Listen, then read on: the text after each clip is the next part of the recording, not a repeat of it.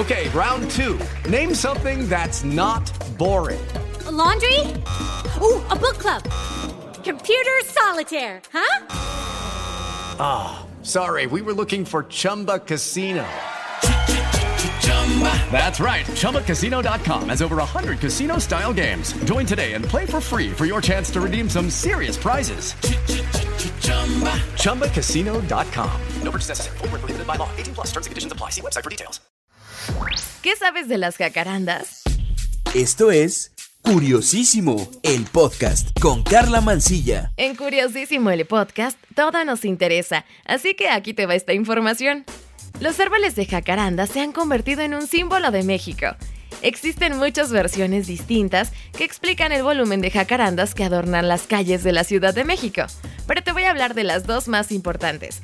La primera habla de la necedad del expresidente Plutarco Elías Calles por llenar la ciudad de cerezos y su cambio por jacarandas porque los cerezos no se dan con el clima de nuestra ciudad.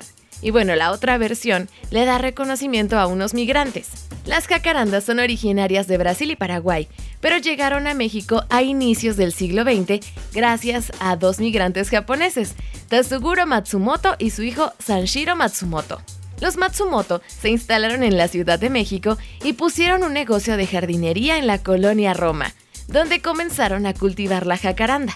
Luego de la Revolución Mexicana, Tazuguro propuso al entonces presidente Álvaro Obregón plantar estos árboles en las calles principales de la capital.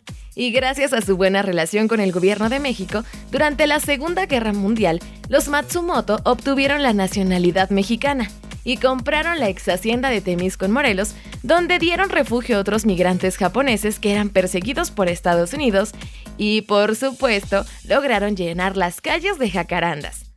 Ahora sí, con cualquiera de estas dos versiones, nuestra ciudad está repleta de jacarandas que florecen durante marzo y abril y causan, por supuesto, un espectáculo. Lo cierto es que no todo es belleza pura con este árbol porque resulta que ya es catalogado como una especie exótica invasora.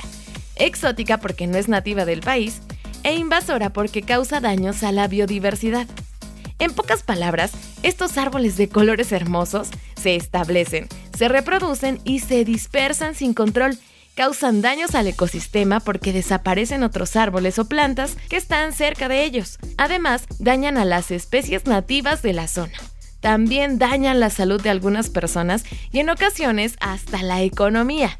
Estos árboles pueden llegar a crecer hasta 12 metros y sus raíces son anchas y los troncos muy gruesos que suelen romper las banquetas o guarniciones y digamos que muchos de estos árboles destruyen el lugar donde se les plantó de inicio y se vuelven un riesgo completo para cualquier transeúnte.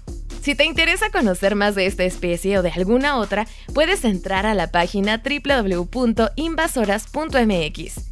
Este portal es de la Conavio y puedes encontrar información sobre las más de 1100 especies exóticas que hay en nuestro país. En este sitio se puede consultar información general sobre las especies invasoras y sus rutas de introducción en México, ejemplos para su prevención, control y hasta su manejo. Además, hay ligas para otros sitios con información muchísimo más detallada. Te vas a encontrar también algunos videos para niños y estos están a cargo de la maestra en ciencias Yolanda Barrios de la Subcoordinación de Especies Invasoras de la Conavio. Espero que esta información te haya gustado. Recuerda escribirme al Twitter. Me encuentras como arroba carla-mancilla. Carla con K y doble A al final. Mándame tus dudas para hablar de ellas. Gracias por prestarme tus oídos. Yo soy Carla Mancilla. Cuídate. Un beso. Adiós.